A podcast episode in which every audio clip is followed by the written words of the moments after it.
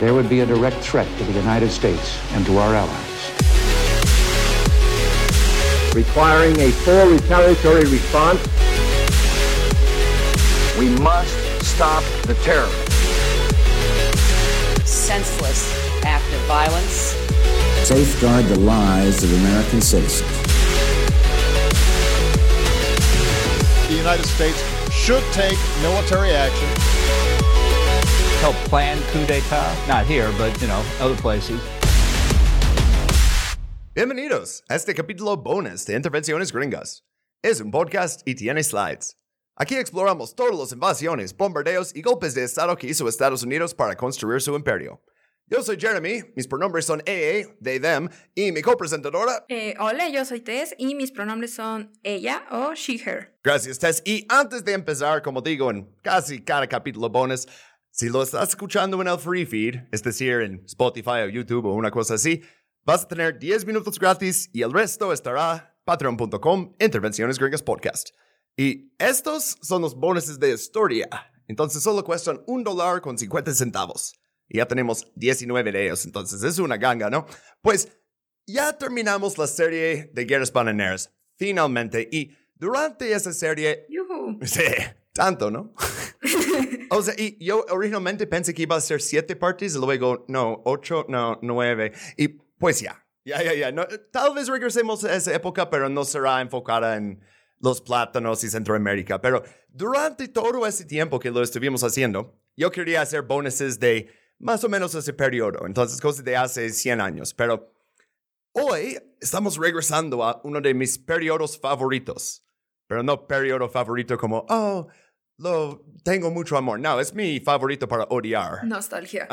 No. Sí, esto es, aparte, vamos a estar hablando hoy de 1983, durante la época de Ronald Reagan.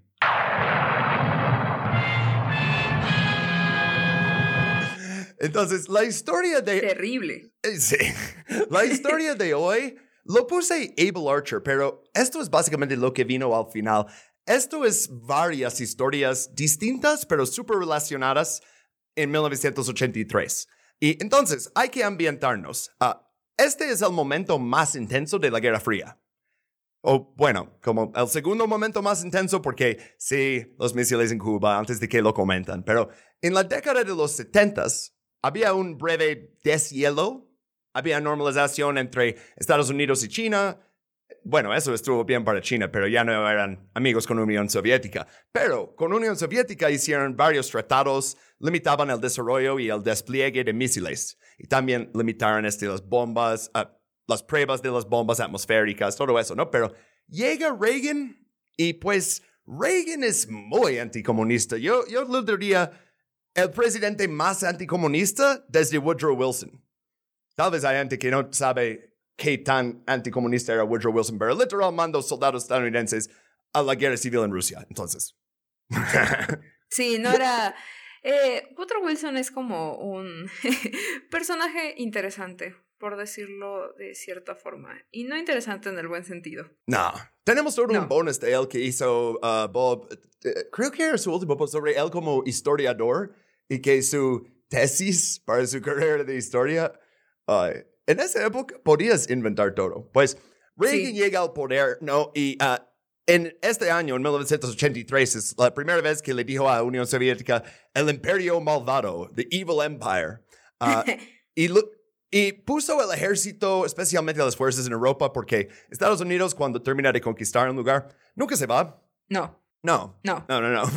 Siempre No. está ahí. Entonces, siempre los mantenía a una alerta mayor, ¿no?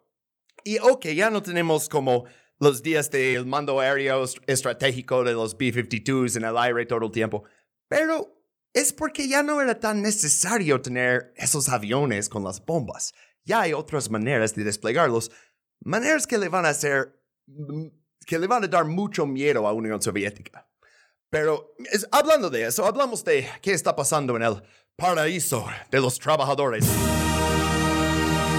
Ah, pues ah, son los ochentas y ah, las cosas no van tan chido, ¿eh? O sea, ya estamos hablando de un muy distinto Unión Soviética que la, en la imagen que muchos romantizamos de, de Lenin y la revolución, ¿no? Ah, ya, Ese paraíso comunista. ajá, sí, tenías Brezhnev por mucho rato, ¿no? Y Brezhnev no controlaba bien, o sea, eh, mira, Ajá. No, no quiero divagar en, oh, fue democracia o fue una república. ok. No es que, oh, él es el secretario general, entonces él es dictador. No, porque, ¿cómo sé eso? Porque dijo, no vamos a invadir Afganistán, ¿eh? No vamos a hacer una operación ahí para nada, yo no lo voy a permitir. ¿Y cuándo estaba diciendo eso? Los tanques ya estaban cruzando la frontera Whoopsie. entrando a Afganistán. sí. Y entonces él, sus últimos años no es muy eficaz, no hay como un sucesor obvio. Muere a finales de 1982 y por primera vez el jefe del KGB se convierte en el secretario general. Esto fue Yuri Andropov. Él va a ser Wow. importante en esta historia. Él ya también súper viejo, o sea, murió 84, sustituido por Konstantin Chernenko, quien murió en 1985. Y esto es cuando llegó Gorbachev.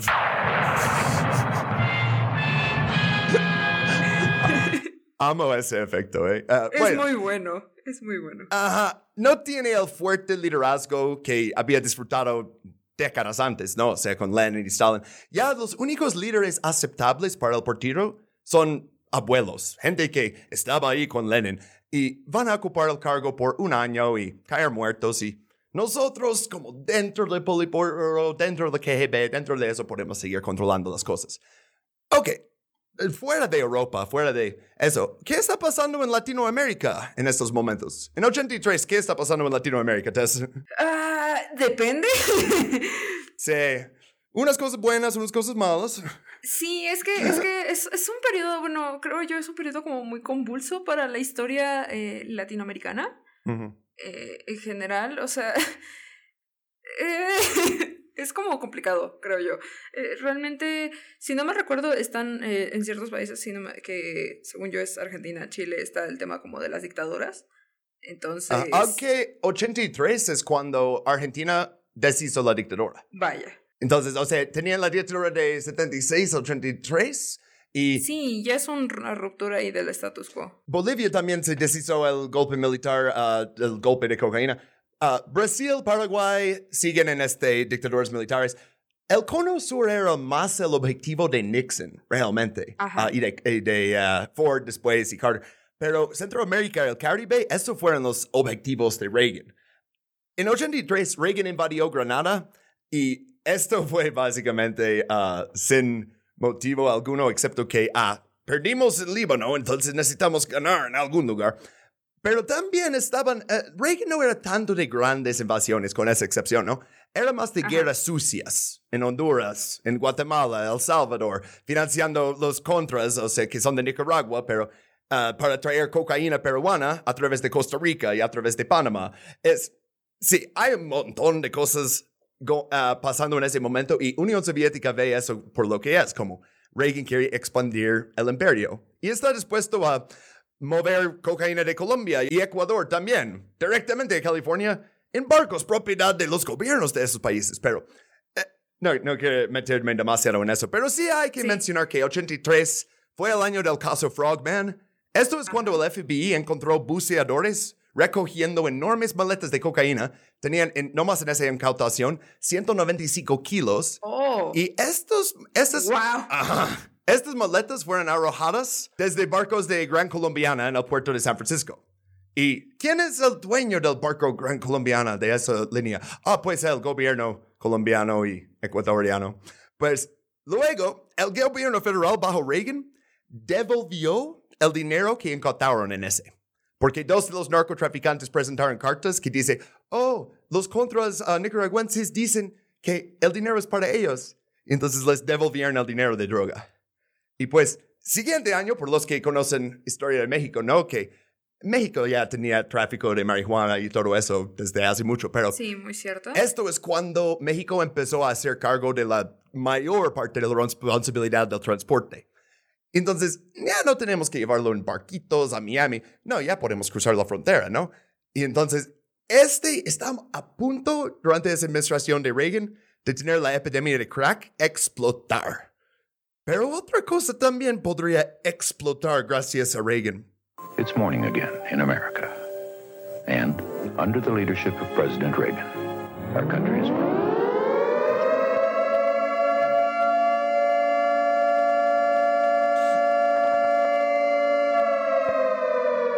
Y ahora la pregunta de ¿cuá- cuánto del, del alarma nuclear dejó Jeremy en el drop.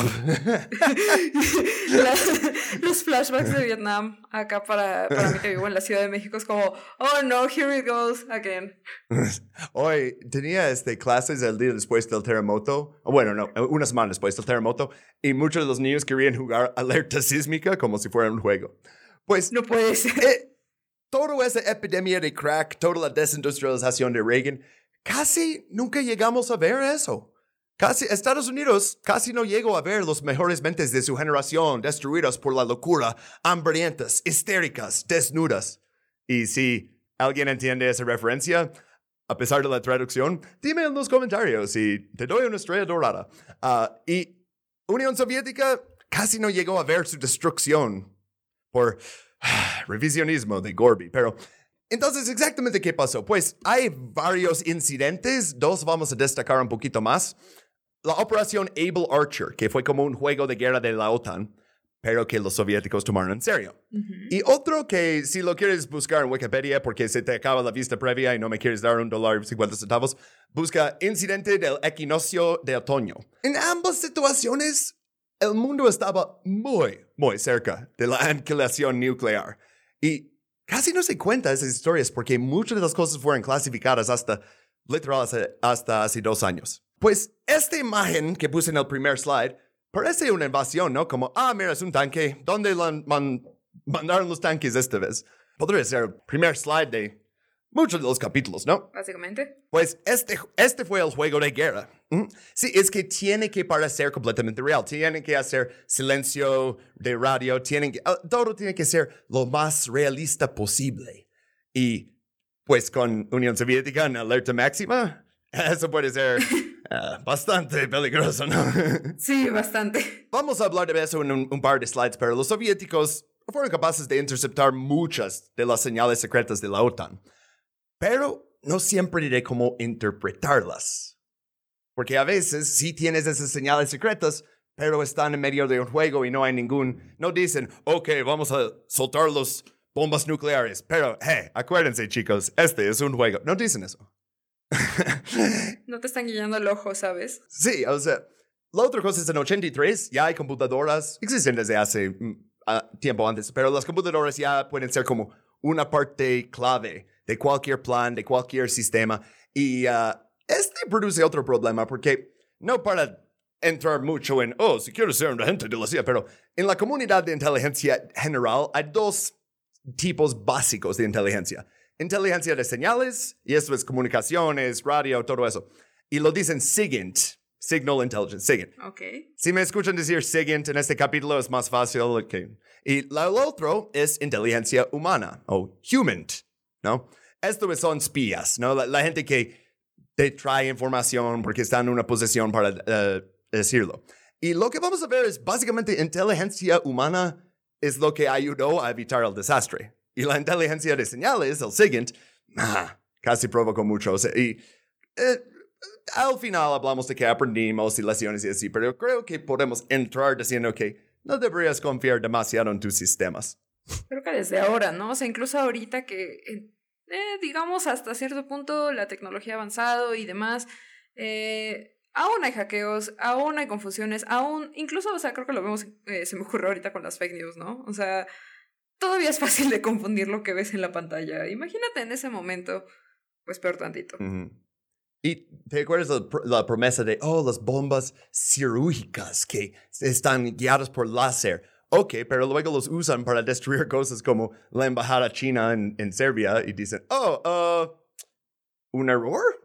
Pero la bomba solo cayó y es como, no, lo están usando para hacer lo que querían hacer desde el Es principio. una excusa. Pues, ah, no más para como terminar este slide ah, y hab- hablar un poquito de la postura anticomunista de Reagan y el miedo de Unión Soviética, tenemos ah, el embajador soviético en Estados Unidos que se llamaba Anatoly Fyodorovich Dobrynin y él escribió reforzó a aquellos que en el Politibur- Politburó, el Comité Central y el aparato de seguridad había estado presionando para que se adoptara una política análoga a la de Reagan.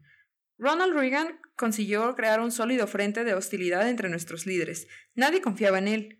Cualquiera de sus propuestas era considerada casi automáticamente con desconfianza. Esta situación única en nuestras relaciones amenazaba con peligrosas consecuencias. Y tal vez me están diciendo, oh, pero Jeremy, comunista tonto, ¿por qué vamos a crear un soviético? En el siguiente slide tenemos la historia oficial de la NSA, que fue desclasificado hace unos años. Y dice, yo voy a leer este. Dice, la retórica de ambos lados, ellos hacen el both sides, pero especialmente durante la primera administración Reagan, impulsó la histeria. Algunos la llamaron la Segunda Guerra Fría. El periodo 1982-84 marcó la confrontación soviético-estadounidense más peligrosa desde la crisis de los misiles de Cuba. Es exactamente lo que yo dije, pero ahora está en un documento de la NSA. Hola, banda. Esta semana les di una vista previa un poco más larga. Es porque los quiero mucho. Y también porque pasé demasiado tiempo en el primer slide hablando sobre el aventurismo de Reagan en Latinoamérica. Pero el capítulo completo, con historias sobre la Operación Ryan de los soviéticos, agentes dobles, el vuelo 007 de Korean Airlines, y todas las veces que el mundo estaba a punto de acabarse en el 83, pues, para escuchar eso, tendrás que darnos un dólar y 50 centavos. Sé que es mucho, pero es lo que mantiene este podcast funcionando y libre de anuncios. Patreon.com, Intervenciones Griegas Podcast. Si donas a un nivel más alto, también recibirás Rincón de Pelis y Gringología. Y si donas a un nivel aún más alto, escucharás tu nombre al fin de los capítulos. Y si donas incluso más, te amaré para siempre. Románticamente. Patreon.com, Intervenciones Gringas Podcast. Bye.